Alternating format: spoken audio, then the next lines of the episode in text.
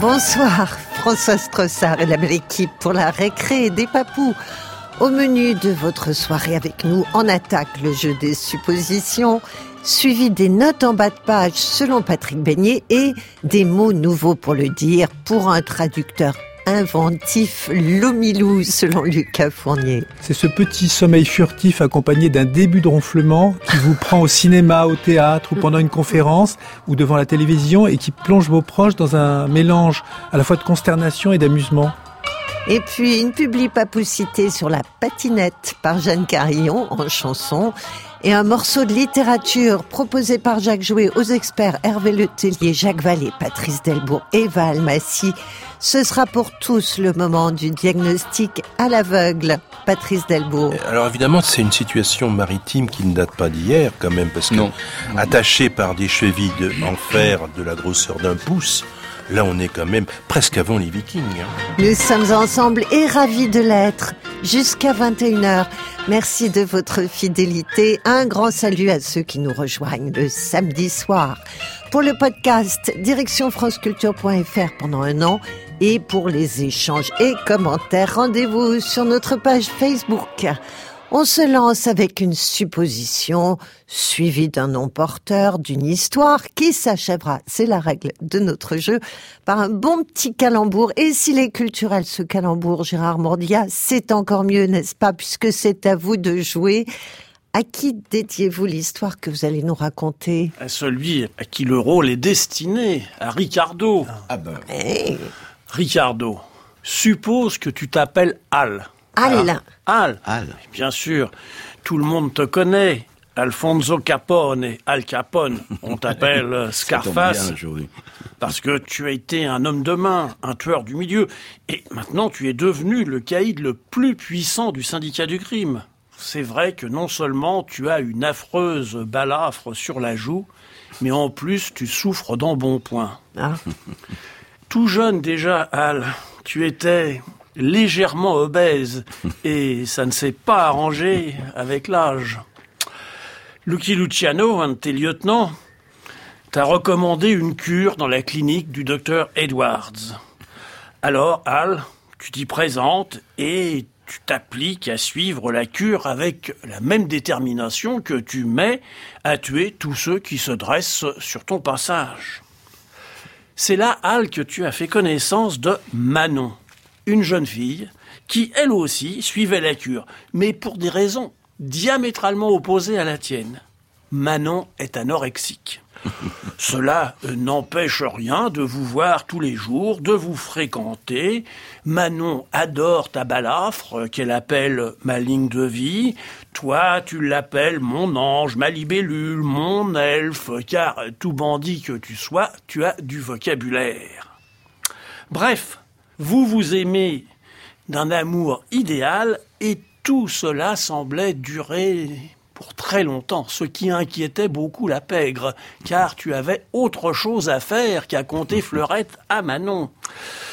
Alors, euh, Lucky Luciano fut envoyé aux nouvelles, mais le docteur Edwards le rassura sur ta liaison euh, avec Manon. Ça ne durerait pas. Il expliqua, c'est impossible. Vous comprenez, dit-il à Luciano. Allegro, Manon, trop peu. allez gros, Manon, trop peu. Ah, elle est Très bien, jolie. très joli.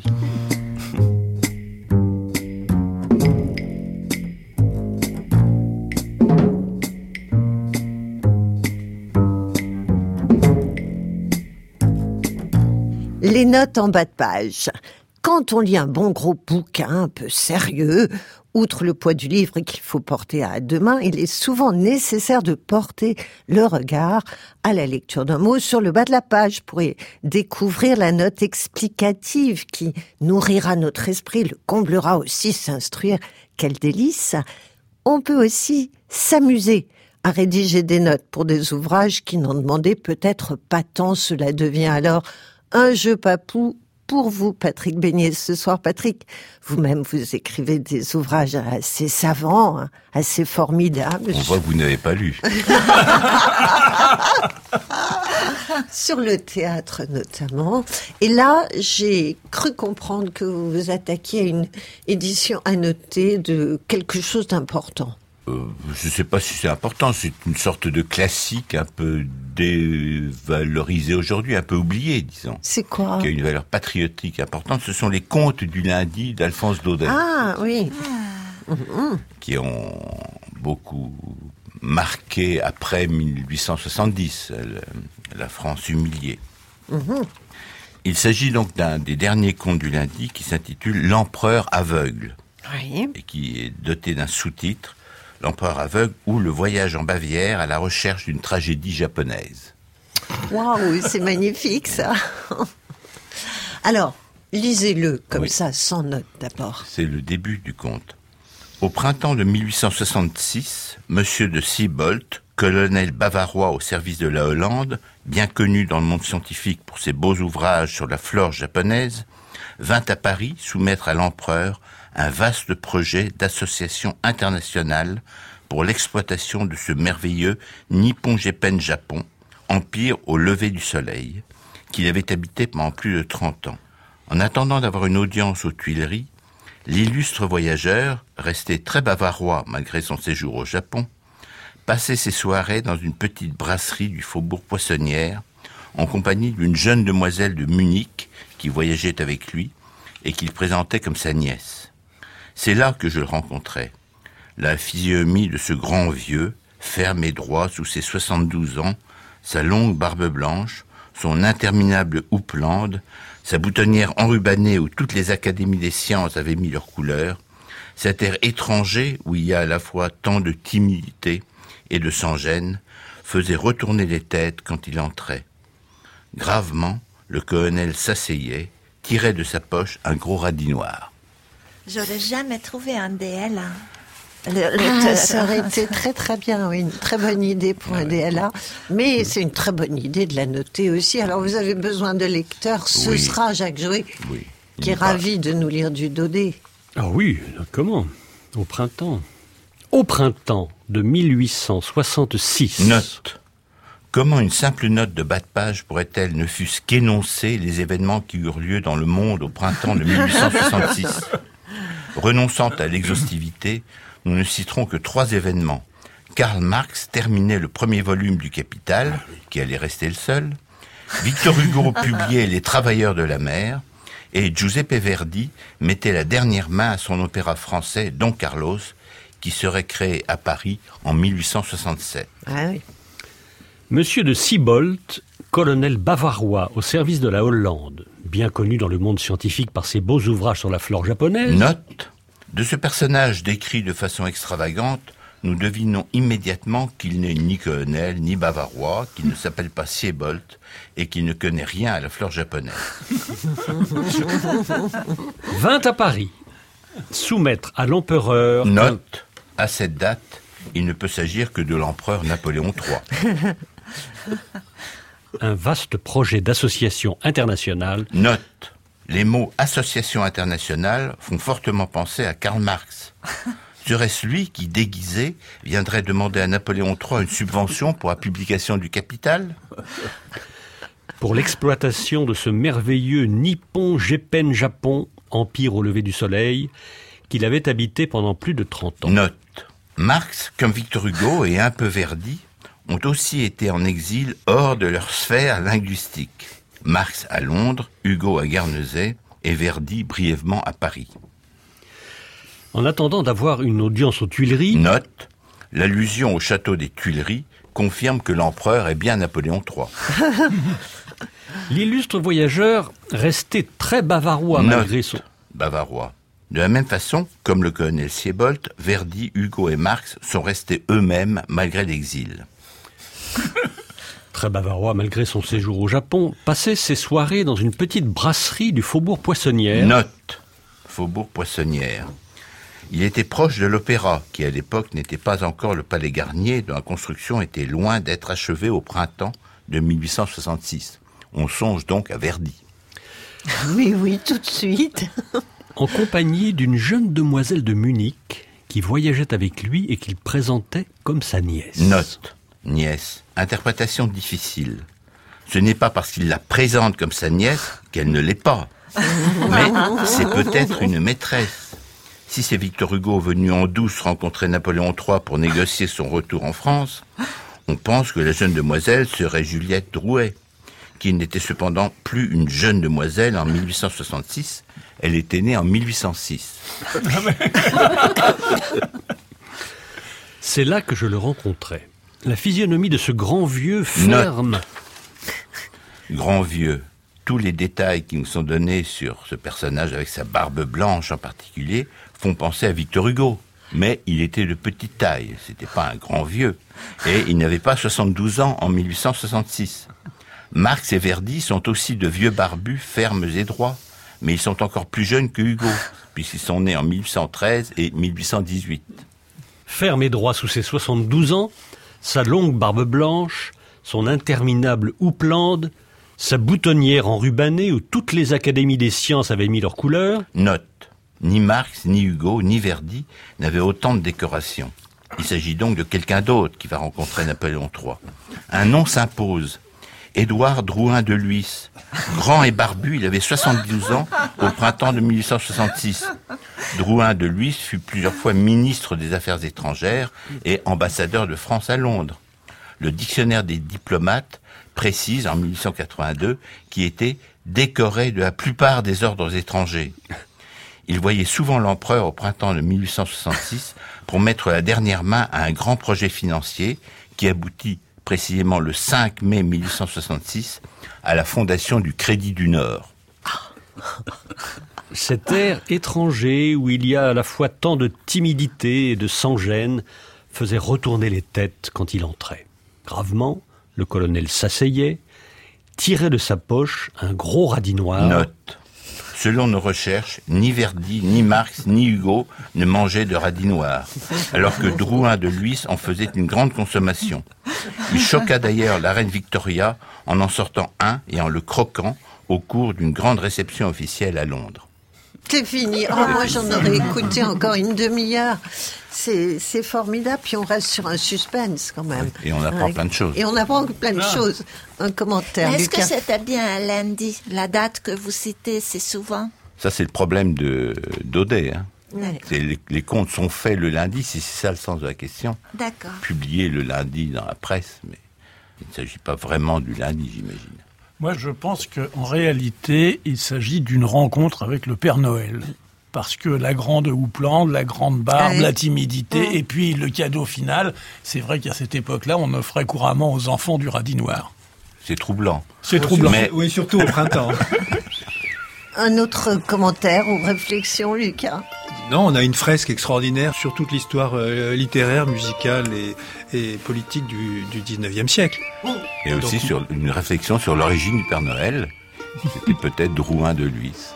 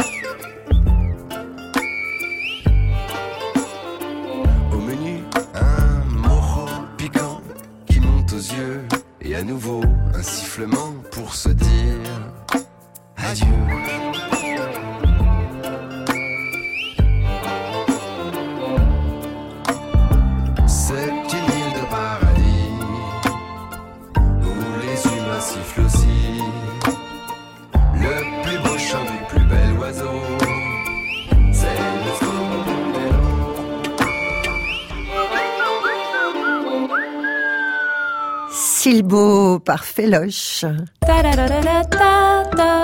Ma guarda, sono i papolini nella testa e tutto è su Francesca Cultura. Quel merveilleux accent il a, Jean-Bernard Pouy. Place au mot nouveau pour le dire, pour dire toutes ces choses qui autrement passent par une longue phrase. Tenez un exemple. Comment dire en raccourci?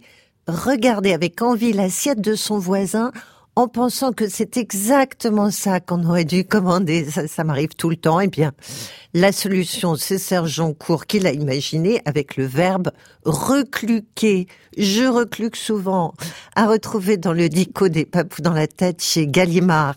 D'autres mots nouveaux ce soir, des mots inventés par Eva Almassier qui seront testés pour nous par Lucas Fournier.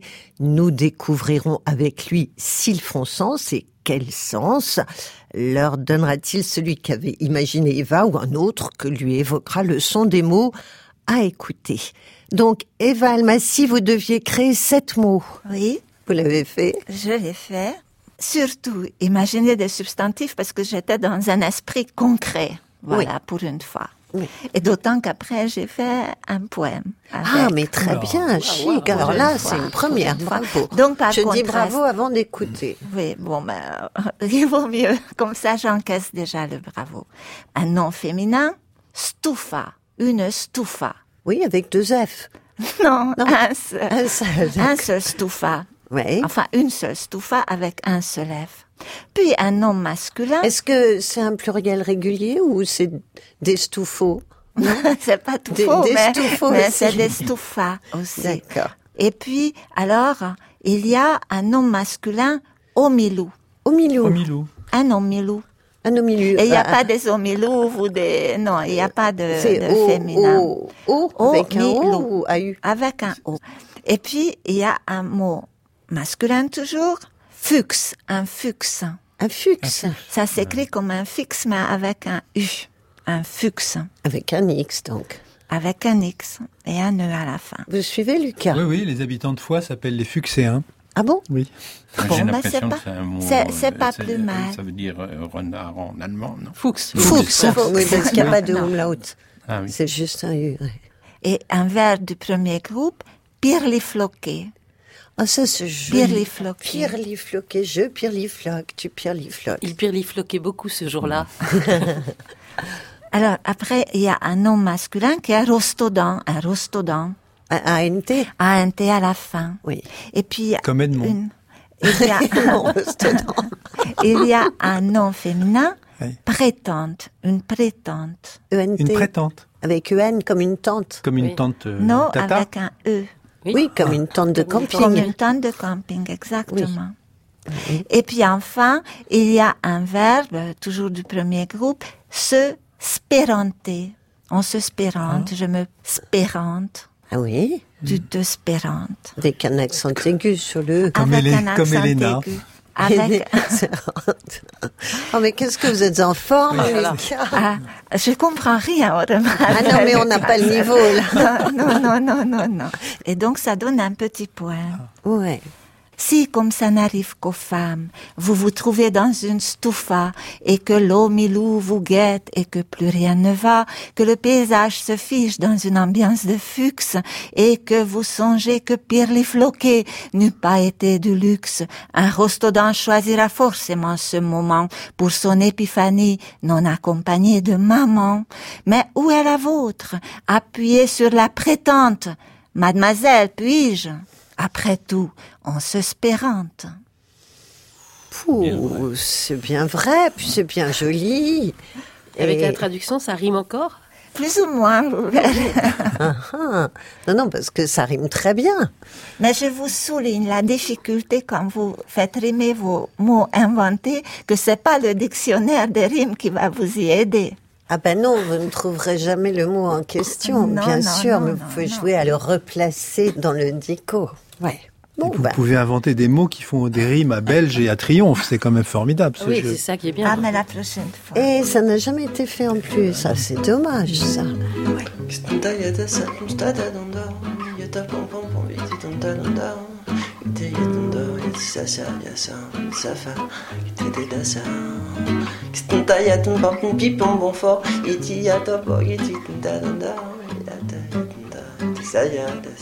Yasa, safa, tete dasa. Kstanta yatum papin pipon bon fort, iti yata bo iti tunda danda, yata yatunda, saya dasa, sasa, tete dasa, yasa. Sada, stada, yasa, no bon do fort, iti yatum stin stida, ba ba ba, yasa, bum bum bum ba fa, yasa, tit stin bon ba fa fa, yafa. Donc Lucas Fournier, je vous ai vu très concentré, vous avez œuvré sur les mots d'Eva qui en plus se présentaient sous forme de poème. Je crois que c'est la première fois qu'on jouait de cette façon au mot nouveau. Ça devait pas être facile de traduire, si Non, c'était d'autant plus difficile que c'était un univers très féminin, comme euh, c'est dit dans le début du texte. Oui, mais vous savez, il y a des traducteurs hommes qui traduisent des femmes et vice-versa. Hein. Voilà, donc je voudrais pas être euh, suspecté de quelconque misogynie. On va voir Parce votre que, texte. parce que justement, le premier mot Oui. qui m'était donné, c'était stufa. Oui. Une chose qui n'arrivait qu'aux femmes. Oui. Donc une stufa, c'est l'incapacité à déterminer dans quel sens il faut lire une carte routière, compte tenu de la position théorique du nord magnétique et de la carte. Oui, ça c'est un peu misogyne parce qu'on voit très bien à qui vous pensez, mais... Bah, c'est ça, la stufa, c'est ce moment. Non, mais où- je suis sûre qu'Odile sait, sait faire ça, lire une carte routière dans le bon C'est sens. une très bonne coéquipière. Je pourrais vous le prouver, Lucas. Et, et maintenant, les GPS, on peut pas les tourner parce que l'écran tourne en même temps. Donc moi, Oui. je l'ai foutu. Oui. Avec euh, sa stufa à lui. Oui, bah, est-ce que votre stufa a un, petit rapport avec la stufa oui, de parce qu'il s'agit Oui. de voyage aussi, de déplacement.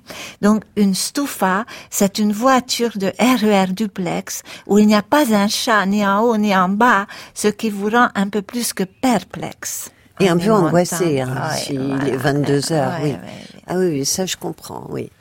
Euh, bon, vous voyez, euh, c'est pas le même domaine, euh, Lucas. Non, c'est pas pareil, mais enfin. Vous continuez Euh, dans une légère misogynie ou pas? Non, pas du tout, parce que c'est un nom masculin qui est l'omilou et c'est quelque chose qui frappe les hommes autant que les femmes. D'ailleurs, Oui. euh, on en connaît autour de nous. C'est ce petit sommeil furtif accompagné d'un début de ronflement qui vous prend au cinéma, au théâtre ou pendant une conférence ou devant la télévision et qui plonge vos proches dans un mélange à la fois de consternation et d'amusement. Ouais, puis on donne un léger coup de coude. Voilà. Et, et même dans des situations très officielles, ça, ça peut aussi euh, arriver, y compris à des gens qui sont à la tribune. Ça, vous arrive, vous, Patrick? Non. jamais. Mais on en voit à l'Assemblée nationale des fois. Oui, euh, oui, oui. Ah il y a, il y a oui, beaucoup oui, de oui, milous. oui. Il y a beaucoup de milous à l'Assemblée Oui, nationale. oui, c'est vrai. Et surtout l'après-midi ou en oui, séance de surtout nuit. après le repas. Oui. Quand Mm. c'est des questions directes, il y en a la moitié qui roupille. Et qu'est-ce que vous faites l'après-midi devant la télé, Jacques Ben, Vallée? J'écoute les gens. La bonne parole politique. Et Valmassi Alors, un homme milou, bah, ça a à voir un, un peu, c'est corporel, et puis euh, c'est le syndrome des genoux mous, en coton, hein, Oui. euh, sous l'effet de la scoumoune qui vous met dans tous vos états. La commune, c'est la c'est- poisse. c'est la Oui, malchance, c'est la poisse, C'est la malchance. Les, les genoux mous. Les C'est les genoux jambes en mous. Les coton. Les, en les coton. genoux qui flageolent, quoi. Oui. Ça Genoux vous est jamais arrivé et mou avec un j'ai S. jamais entendu les genoux mous. Les genoux mous, bah, je Mais me souviens ramolli, que soudain, le, voilà. encore un truc féminin, Jacques. oui, c'est tout à fait ça. Oui.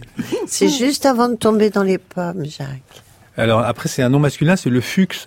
Oui. Alors le fuchs, euh, c'est quelque chose qu'on aime bien, mais euh, ici, c'est les aires d'autoroute. Mais c'est une aire d'autoroute désertée au petit matin, le lendemain d'un chassé-croisé, des vacances, de départ et de rentrée. Et donc là, tout n'est que désordre, euh, fuchs et saleté. Des Oui, herbes évidemment. saccagées, papier Oui, gras, cadavres de bouteilles. Oui, personne n'est passé Voilà, nettoyer c'est le fuchs. Ah oui, c'est pas le drôle fuchs. le fuchs. Non, hein. non. Il y a cette notion de, de pas marrant, euh, Eva Il y a la notion de pas marrant, mais mon fuchs éclaire euh, son fuchs à lui. Ah bon? Puisque c'est la pleine lune éternelle, telle que dans les films d'horreur, qui ne montre de l'astre pâle nulle autre phase que cette face livide. C'est-à-dire que au cinéma, la lune est toujours pleine. Vous ne voyez jamais un croissant de lune, jamais. euh, ouais euh, tous les jours, c'est la pleine lune. Voilà. Ah, C'est ça, ça, un. C'est la magie du cinéma, c'est depuis Mais- la mais Méliès, même, la lune. même, Oui. même dans les documentaires a- animaliers, vous ne voyez que la pleine lune. Ah toujours. oui, ah, c'est possible ça. Oui. Ah, je regarderai plus attentivement. Les documentaires alimaniers, oui. oui, à 3 heures du matin.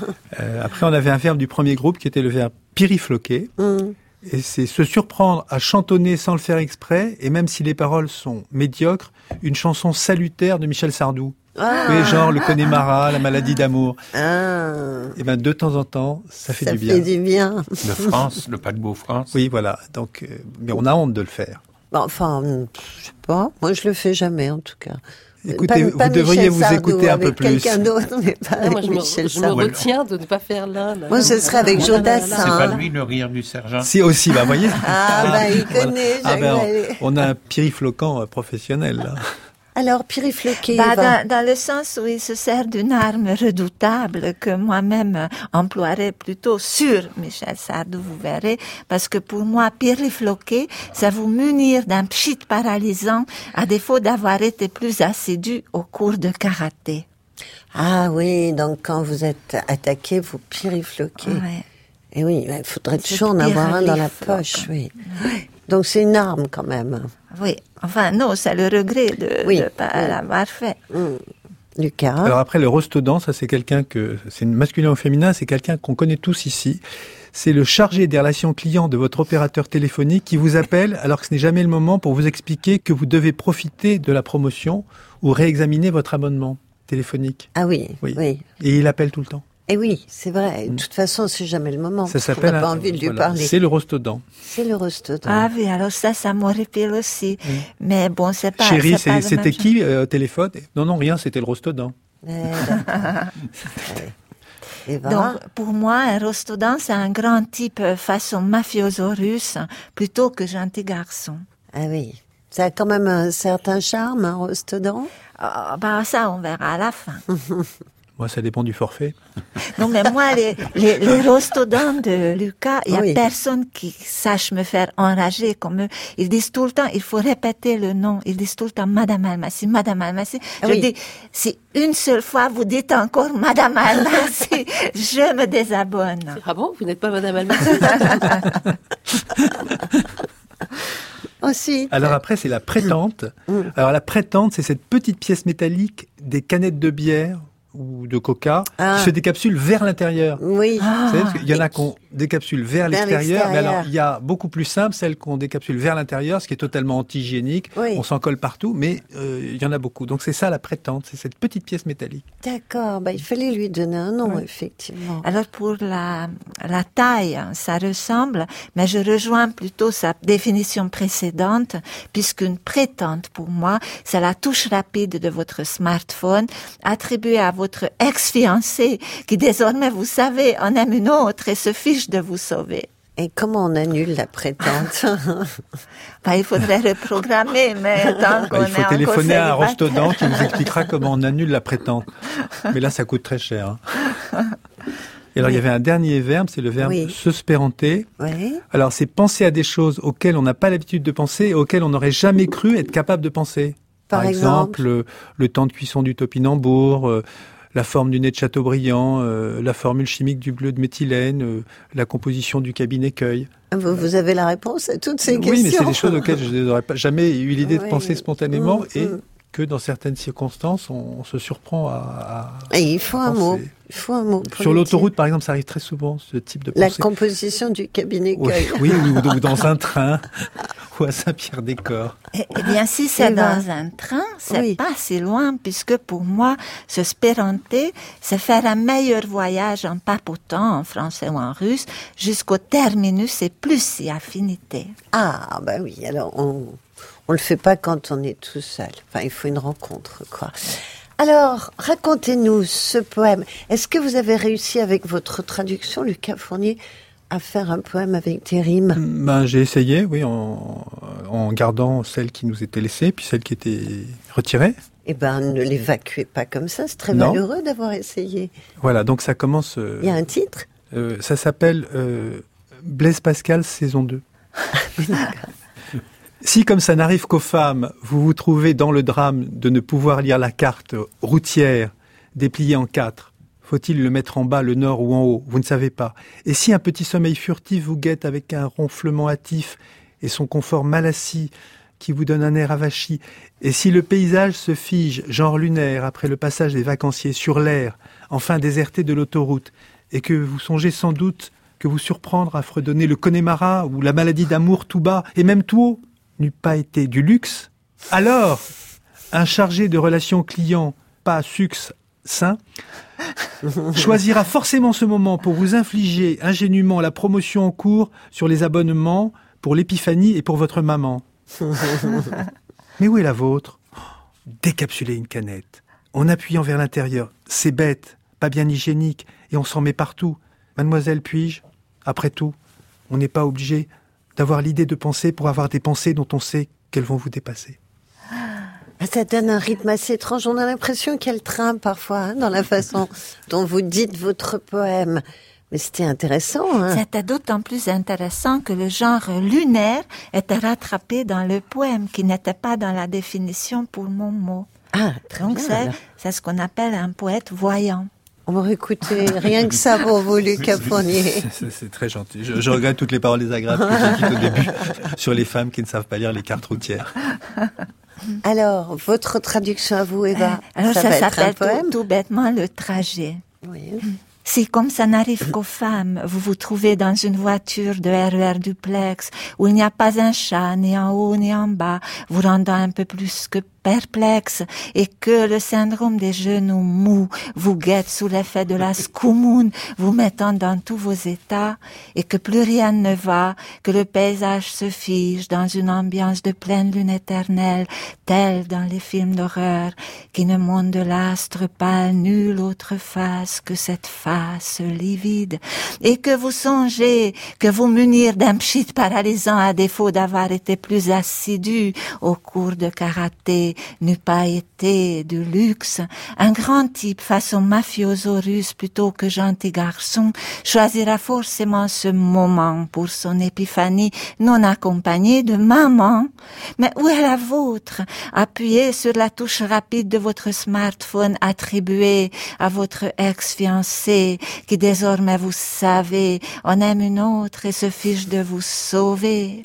Mademoiselle, puis-je? Après tout, on fait meilleur voyage en papotant jusqu'au terminus et plus si affinité en français ou en russe.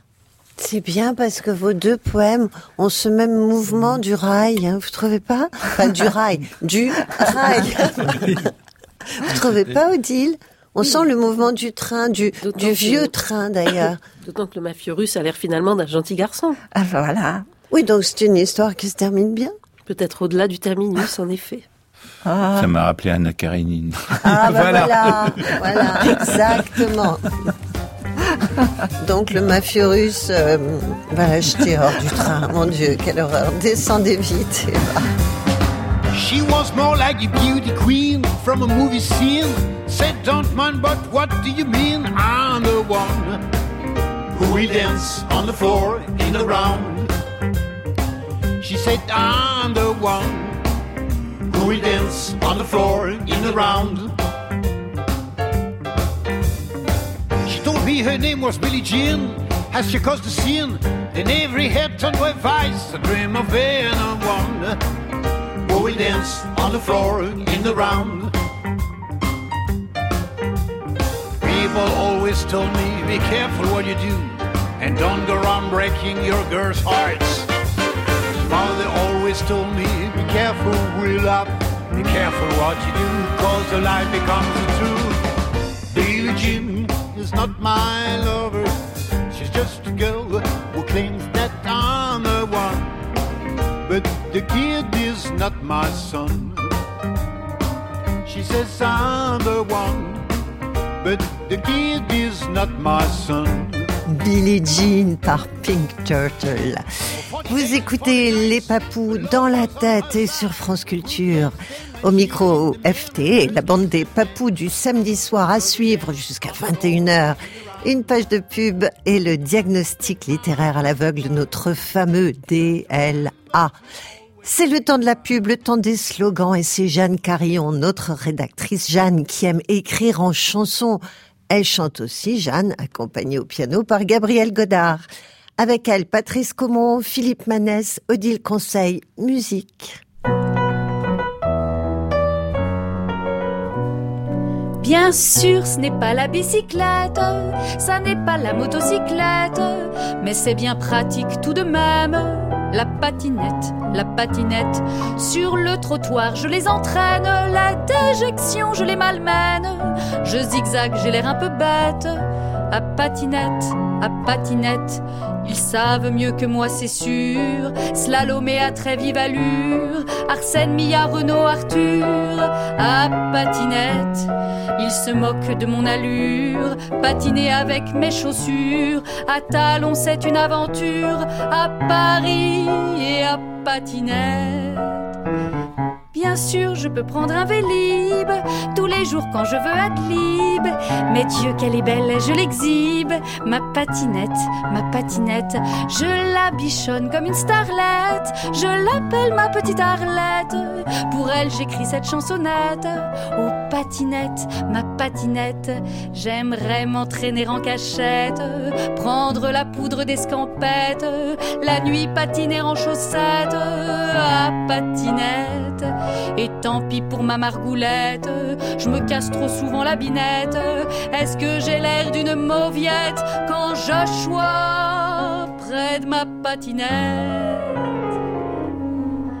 Même si je me mange le trottoir, faut rester digne dans le désespoir, étendu devant mon auditoire, à patinette, à patinette, je rêve soudain qu'on me relève, qu'un passant fasse des étincelles, qu'il me roule un patin, une pelle, à patinette, à patinette.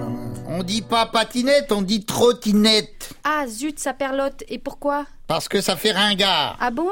C'est comme baliverne. Tartempion. Ric-rac. Chandail. Turlupine. Peanuts. Nom d'une pipe. Bout en train. Trublion. C'est parti mon kiki. À toute berzingue. Minute papillon. C'est la poêle qui se fout du chaudron. Tip top moumoute. Mais moi j'aime la ringardise, avec elle je suis cul et chemise. Mon Dieu, oh oui qu'elle est exquise.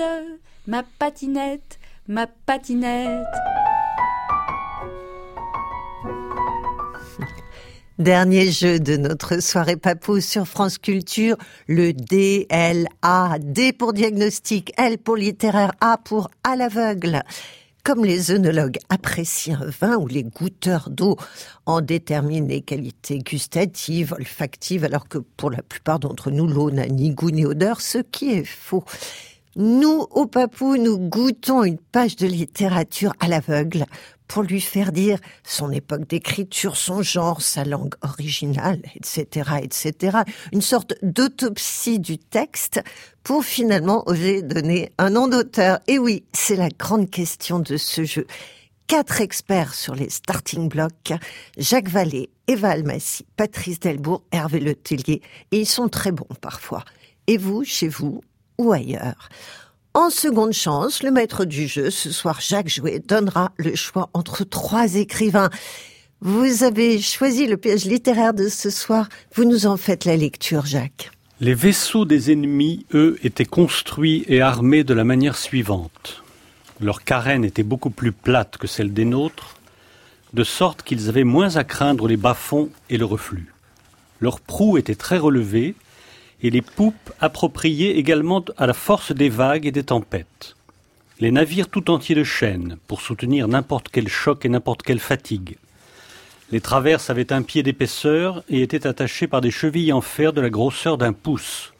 Les ancres étaient retenues par des chaînes de fer au lieu de cordage, des pots au lieu de voiles, et des cuirs minces et souples, soit qu'ils manquassent de l'un ou n'en sussent pas l'usage, soit ce qui est plus vraisemblable, qu'ils crussent peu facile de diriger avec nos voiles des vaisseaux aussi lourds à travers les tempêtes de l'océan et ses vents impétueux. Quand notre flotte se rencontrait avec de pareils vaisseaux, son seul avantage était de les surpasser en vitesse et en agilité, tout le reste était en faveur des navires ennemis, mieux adaptés et accommodés à la nature de cette mer et à la violence de ces tempêtes. Je sens que je vais faire hurler des gens et je ne sais pas si vous êtes d'accord avec moi, Eva, mais je dirais que c'est un texte de garçon. Ah oui, c'est un moi, de personnellement, je et même s'il y a- m'intéresse pas du même- tout, du tout. même C'est un s'il texte y a- de Même Oui. s'il y a trois fois le mot tempête, c'est pas du Shakespeare. C'est très technique. C'est très, très, c'est une grande description, quoi.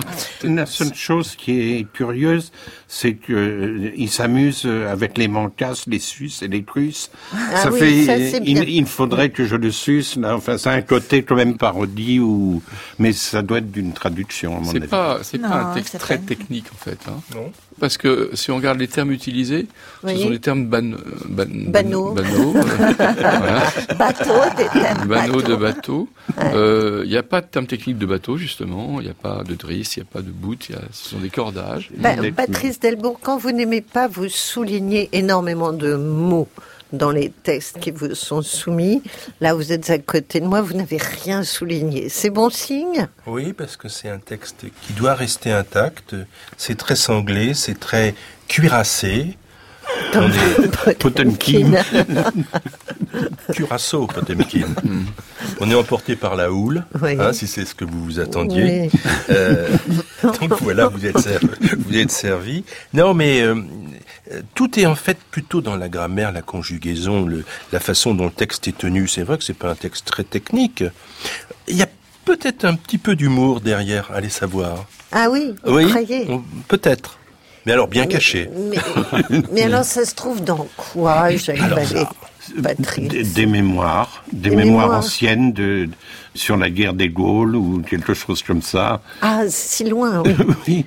Ah oui. Ça peut être ça, ou alors euh, plus proche de nous, euh, quelqu'un qui adore les descriptions euh, du style Pérec et comme ça, qui essaye. Ah. de- Donc ça peut être entre les deux, les mémoires de César ou le- les choses de Pérec. Ah oui. Voilà. Ouais, Dans mes souvenirs, il n'y a pas de bataille navale dans euh, les choses de Pérec, mais Ah non, mais, mais parfois, il vaut mieux... hein. mais il faut mieux se Enfin, méfier. oui. ce, ce qui est de Pérec ou à Oui. la Pérec, c'est que c'est des choses. hein. Oui. C'est extrêmement objectif. Ça ressemble au storyboard de Ridley Scott pour tourner, comment s'appelle ce film avec Russell Crowe?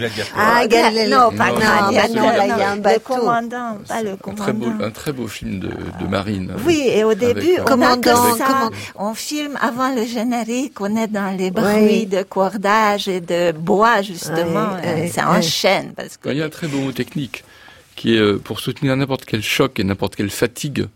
Le mot fatigue est un mot très technique de résistance des matériaux. Donc ça, c'est Ah une bon, bonne ah oui. Oui, oui, connaissance du terme. les- les- On dit effort sinon, mais la fatigue. Les traverses. Il y a aussi un terme qui donne un peu une- un effet de traduction. Lequel? C'est quand notre flotte se rencontrait avec de pareils vaisseaux. Oui. Ah, Se rencontrer noté avec... C'est très anglais, c'est Oui, to c'est meet très with. anglais. Donc Oui, euh, oui, c'est oui. une sorte d'anglicisme. Voilà. Et est-ce que les sus, crus, Ça me dérange pas si c'est traduit au 17e, 18e. Oui, ça Oui. peut... Oui, c'est un traducteur qui se fait plaisir. Oh, ou qui C'est pas nécessaire, Ou qui respecte la Bah, grammaire d'un qui- temps. Enfin, oui, voilà, c'est oui, pas gênant oui. à une certaine Oui, époque. le sus Oui. par l'usage, c'est c'est quand même, il y a des- la personne s'amuse un peu.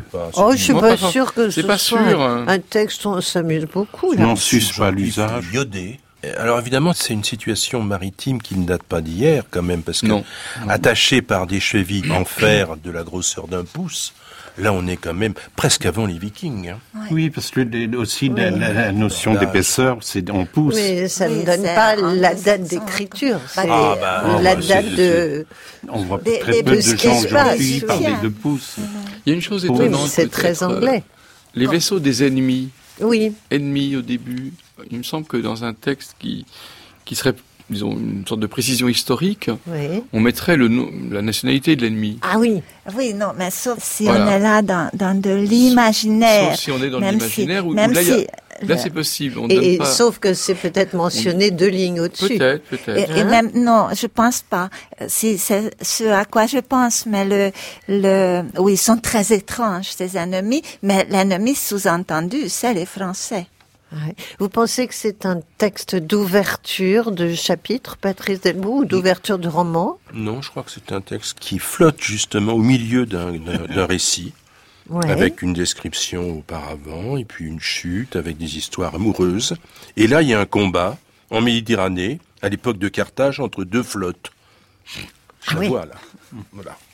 Et ça peut pas être au début parce que euh, il y a les vaisseaux des ennemis, eux. Ça veut dire qu'avant, il a dû avoir d'autres Ah, arguments. on, a, on a déjà vu à ce jeu des textes qui démarraient comme ça et qui Eux. étaient des débuts. Ouais. Oui, mais euh, moi, j'étais pas là. Est-ce qu'il y a un héros, des héros Est-ce que. Eva Alors, pour moi, il y a un voyageur et, et- et Qui aborde ce bateau et il se trouve que c'est un bateau qui va se battre avec d'autres bateaux.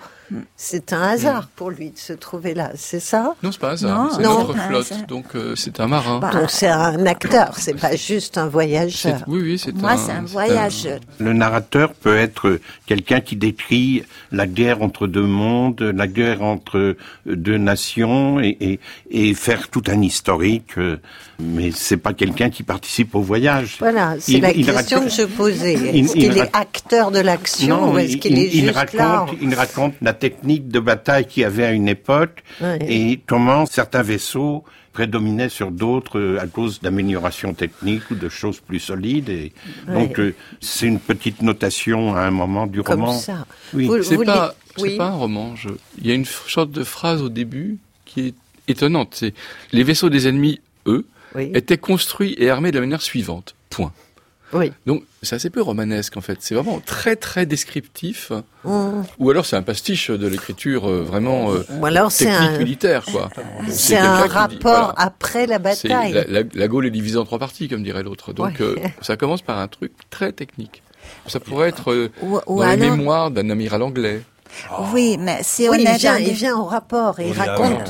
Mais si on est dans un roman qui se fait passer pour des mémoires Oui. et où à chaque fois qu'on change d'étape, comme c'est une sorte d'odyssée, Oui, c'est- bien sûr que tu sais, on est dans une sorte d'odyssée, on décrit deux points chaque étape pour Oui. justement pour faire visualiser, pour Oui. euh, planter le décor Donc, et, c'est et après on plantera l'action. C'est un gros roman, Patrice C'est Delbourg. un roman euh, moyen. Que vous liriez en entier. Oui, que j'ai lu déjà Que vous avez lu. plusieurs fois. Oui. Alors, il y a une héroïne dans cette affaire. Ah. hein. C'est une reine, c'est une belle femme. Elle est peut-être pas sur un des bateaux, elle est sur le rivage, mais les vaisseaux s'entrebattent, s'entrechoquent pour elle. Pour Elle ses est beaux les- yeux. Dans les faubourgs de Carthage. Pourquoi pas? On aimerait bien réentendre ce texte, Jacques Jouet. Les vaisseaux des ennemis, eux, étaient construits et armés de la manière suivante. Leur carène était beaucoup plus plate que celle des nôtres, de sorte qu'ils avaient moins à craindre les bas-fonds et le reflux. Leurs proues étaient très relevées, et les poupes appropriées également à la force des vagues et des tempêtes.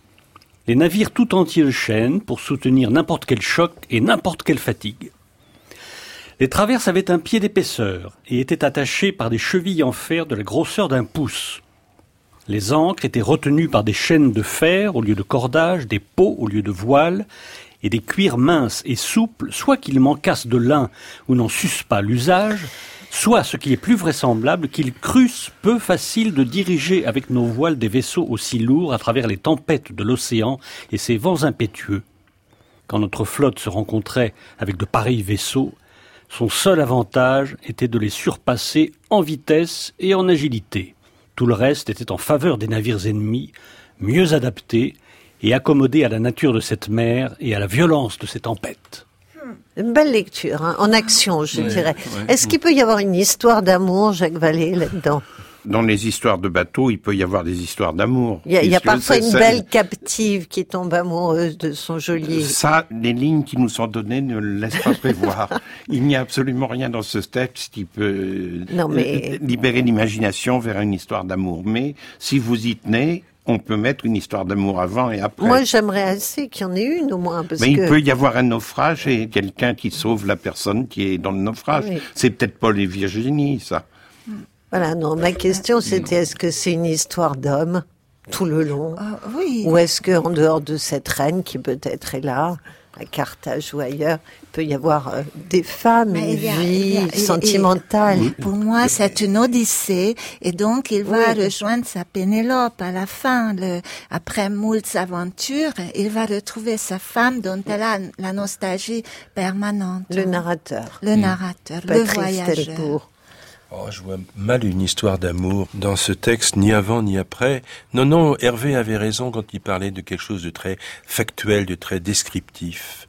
C'est en fait la description d'une bataille navale dans la marine Nostrum, dans les, ça doit être, le- comment elle s'appelait cette bataille? Axiom, qui avait opposé des forces ennemies. Mais quel était le chroniqueur de cette, ben voilà. Et ben voilà. C'est, l'écrivain que nous cherchons. C'est lui. Ah, d'accord. César Pompée, comme disait. euh, Oui, comme disait ouais, Deschanel. Deschanel. Non, Clémenceau. Il a voulu, il a Clémenceau. voulu être César, il Il a n'aurait été été que. Pompée. C'est une vieille histoire, oui. Oh, c'est d'une délicatesse. Je ne vois pas du tout ce dont vous parlez.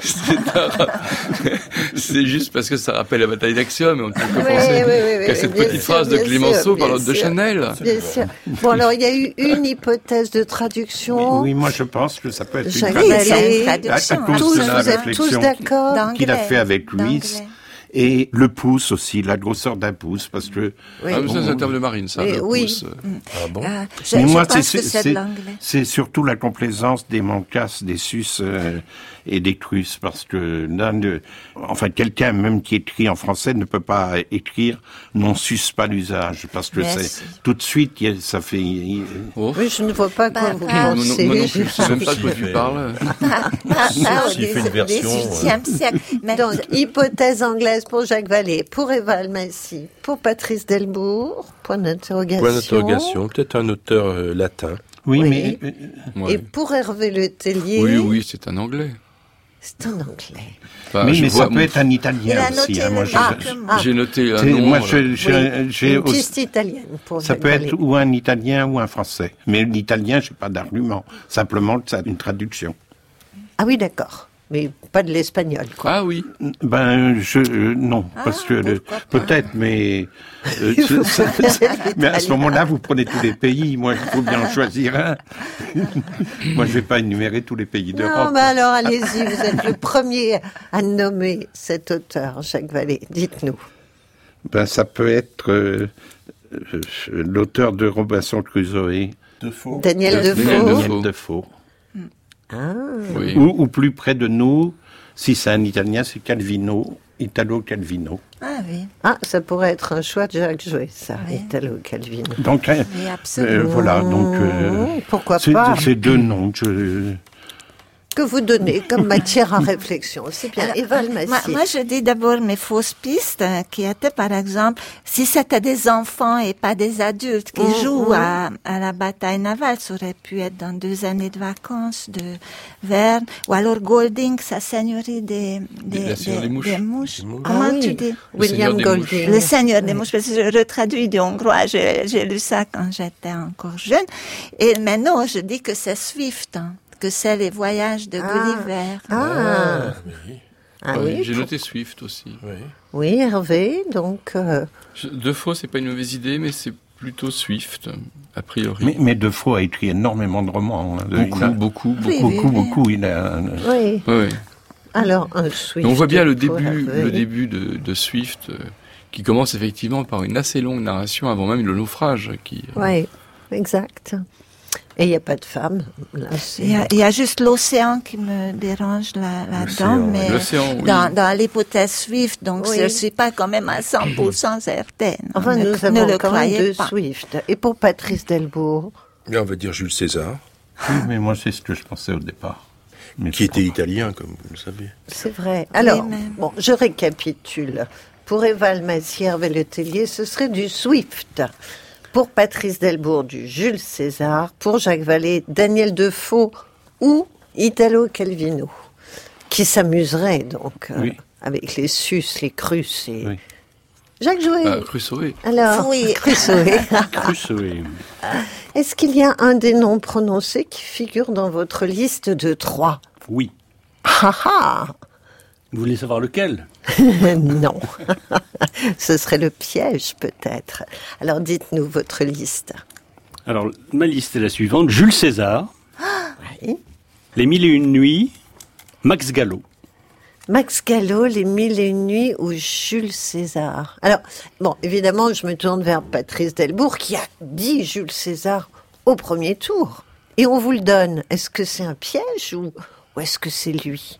Ça ressemble tellement à une version latine, ça ressemble tellement à un exercice sur table, avec la carène, les vaisseaux, avec la- l'accumulation de, trapèzes syntaxiques, de, de subjonctifs, que bon, c'est c'est César qui décrit là, cette fameuse bataille d'Actium.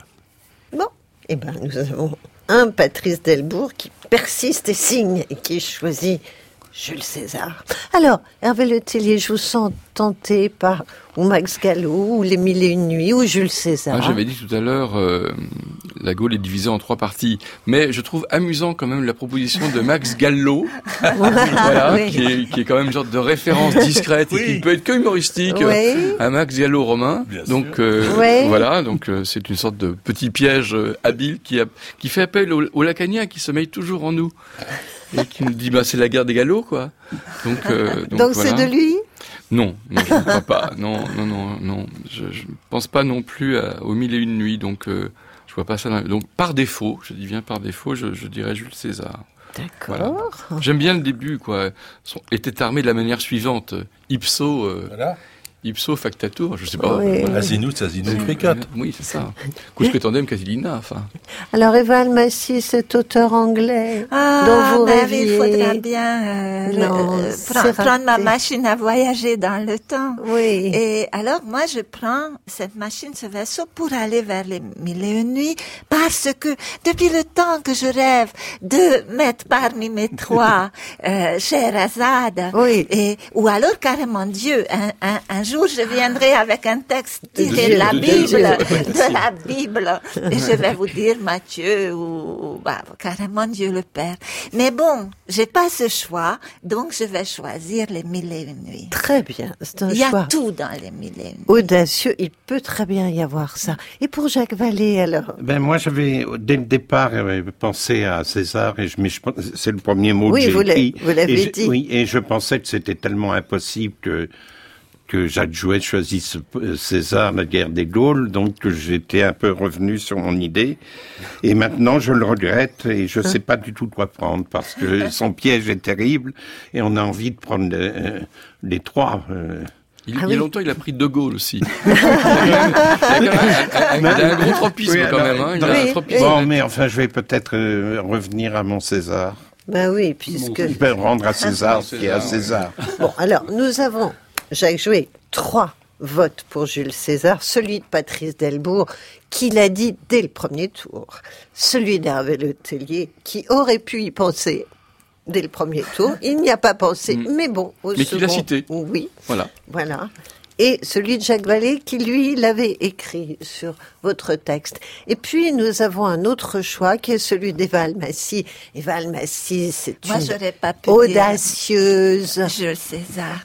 Imaginative, elle peut pas choisir Jules César. Non. Ça, c'est trop clac-clac, quoi.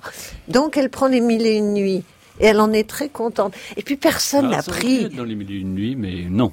personne n'a pris Max Gallo, alors. Y Ah, ça, a-t-il c'est- euh, ça, c'est dommage. un vainqueur, trois vainqueurs ou zéro? Non, non, il y a trois vainqueurs. Enfin, y a- il y a surtout un vainqueur qui est Patrice. Patrice Delbourg. Mais Jacques, Oh avait-. Jacques Vallée avait no- nommé César au tout début, Oui. hein, dans, dans la Et première donc- minute. Et donc, c'est bien dans l'œuvre. Oui, c'est dans la guerre des Gaules, oui, bien Dans sûr. la guerre des Gaules. Bravo, Patrice Delbourg. En fait, on est en, on est Bretagne, en fait. hein, César c'est le- Terre que de César Franck. Quel rapport C'est la seule blague avec César qu'il est en disposition tout de suite. Il n'y a que ça en magasin pour l'instant. Donc on a un très beau vainqueur, deux beaux vainqueurs, euh, un Jacques Vallée plutôt très bien et un Hervé au rattrapage vraiment. Et puis une qui a perdu c'est Eva, mais elle a été audacieuse et ça on admire l'audace. Et pourquoi Max Gallo? Oui, parce qu'il aurait Parce que, pu. parce que Gallo romain, je suis sûr. C'est inconscient. Euh, sûr. Oui, c'est ça.